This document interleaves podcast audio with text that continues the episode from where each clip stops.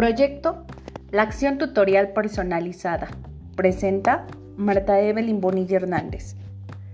La tutoría se vincula a la acción orientadora que un docente realiza con un grupo de alumnos, de tal manera que el profesor llamado tutor es el que se encarga del desarrollo, maduración, orientación y aprendizaje de un grupo de alumnos a él encomendado. Conoce y tiene en cuenta el medio escolar familiar y ambiental en que viven y procura potenciar su desarrollo integral. Descripción de la estrategia, implementación de la tutoría personalizada a fin de erradicar la deserción, el abandono y la reprobación escolar en los alumnos de educación básica y superior. Propósitos. Primero, conoce la función del acompañante. Segundo, Conoce a los integrantes del grupo. Tercero, promueve y motiva el trabajo colaborativo, al igual que al estudiante, para continuar con su preparación académica. Cuarto, analiza los resultados de las evaluaciones. Quinto, realiza reuniones con padre de familia. Metas.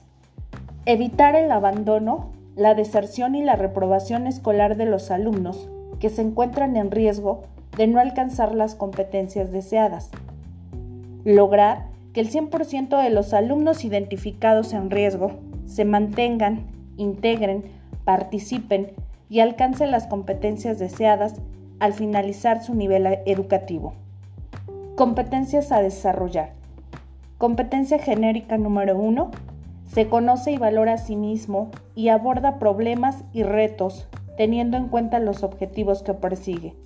Atributo número uno, enfrenta las dificultades que se le presentan y es consciente de sus valores, fortalezas y debilidades. Competencia genérica número 8. Participa y colabora de manera efectiva en equipos diversos. Atributo 8.2. Aporta puntos de vista con apertura y considera los de otra persona de manera reflexiva. Actividades. Presentación a los alumnos del acompañante académico. Identificar a los alumnos en situaciones de riesgo. Reuniones con padres de familia para establecer acuerdos y compromisos. Implementar estrategias de tutoría para fomentar el aprendizaje colaborativo y potenciar el sentido de integración y pertenencia. Establecer tiempos y espacios para atender las áreas de oportunidad diseñar y seleccionar materiales acorde a las necesidades de cada estudiante. Evaluación. Primero, diseñar y aplicar instrumentos de evaluación que nos permitan identificar los avances y dificultades de cada uno de los alumnos. Segunda, promover la evaluación formativa atendiendo las áreas de bajo desempeño académico. Tercera, realizar un semáforo para determinar el logro deseado de las competencias.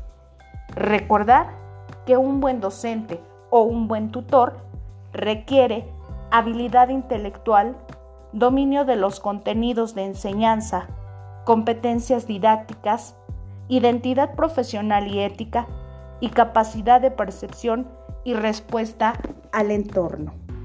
Presentó Marta Evelyn Bonilla proyecto La acción tutorial personalizada.